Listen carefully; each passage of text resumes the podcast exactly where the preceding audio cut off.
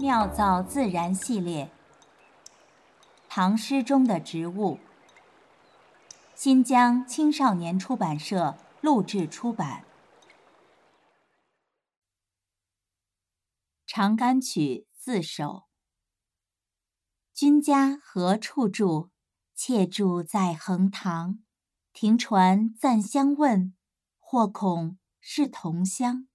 家临九江水。来去九江侧，同是长干人，自小不相识。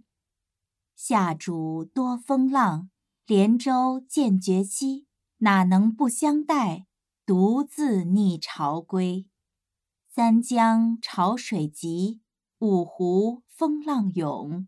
由来花性轻，莫为连舟重。作者：崔颢。地点：江苏南京莫愁湖。万曲一收，《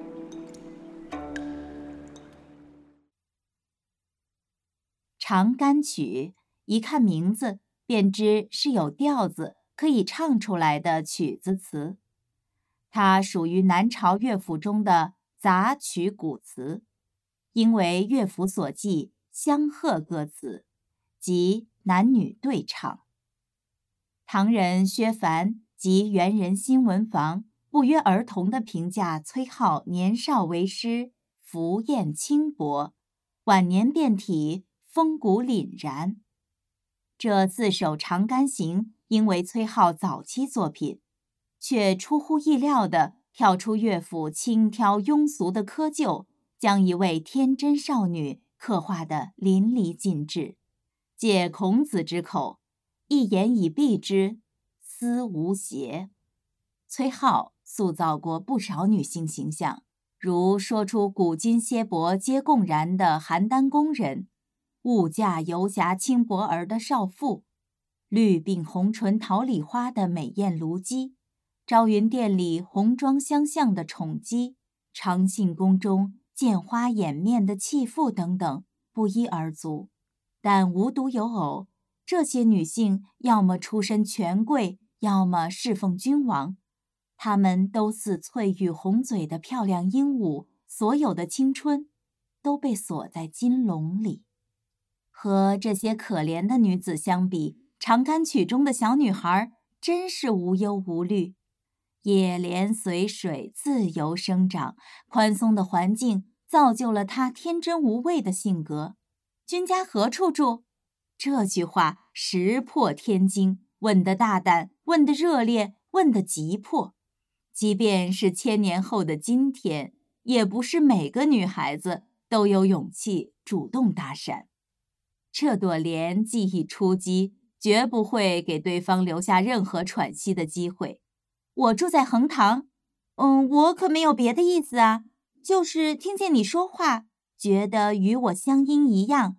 所以才问问你啊！这一番解释，局外人眼明心亮，瞧得清楚。于碧云在《诗境浅说》里一语道破天机，既问君家，又言妾家，情网遂平虚而下矣。这种天罗地网，真叫人无可逃遁。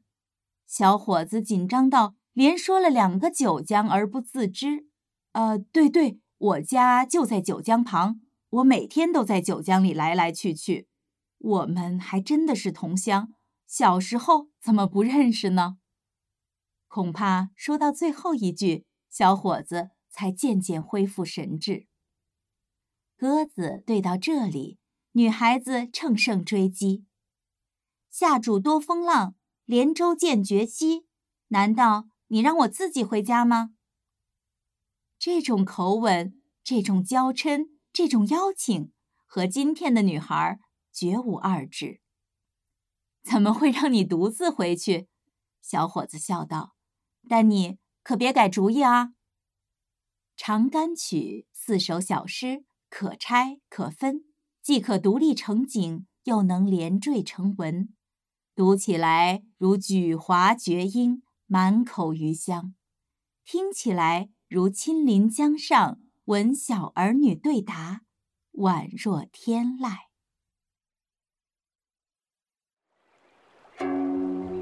妙造自然。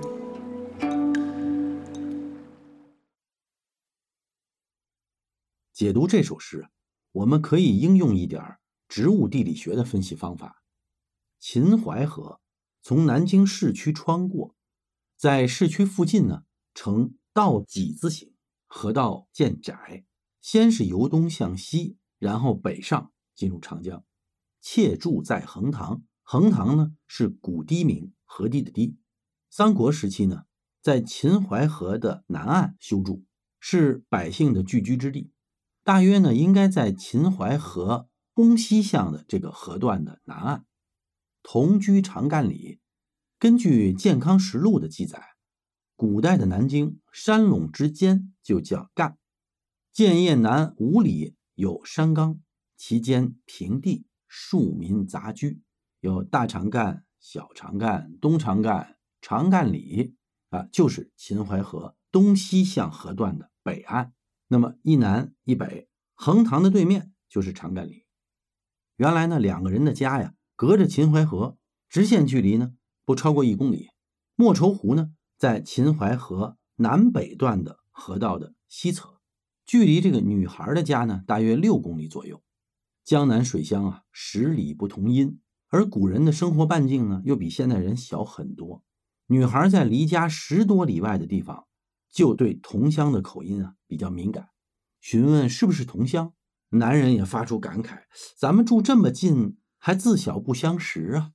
诗中的莲呢，又叫莲花、荷花、水芙蓉，是莲科莲属的多年生草本植物。地下茎呢长而且肥厚，有长节啊，就称莲藕。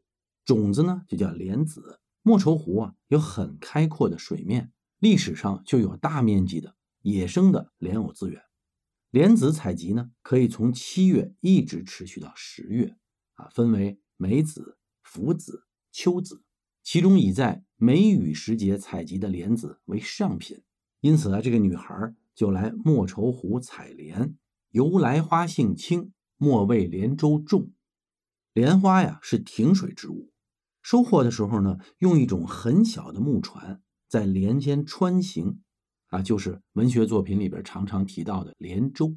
莲舟通常是两个人操作，一个人划船，一个人采收。当然也可以一个人操作。采莲子的时候呢，采荷人啊会顺手采集一些荷叶啊，既可以用来防晒，还可以做呢各种食品包装材料。偶尔呢也会采一点荷花来贩卖，也就是现在的鲜切花呀。这些东西呢重量不大，虽然是满满的一船。也不用担心呢，小船超重。这个诗就是这个意思。万曲一收，妙造自然。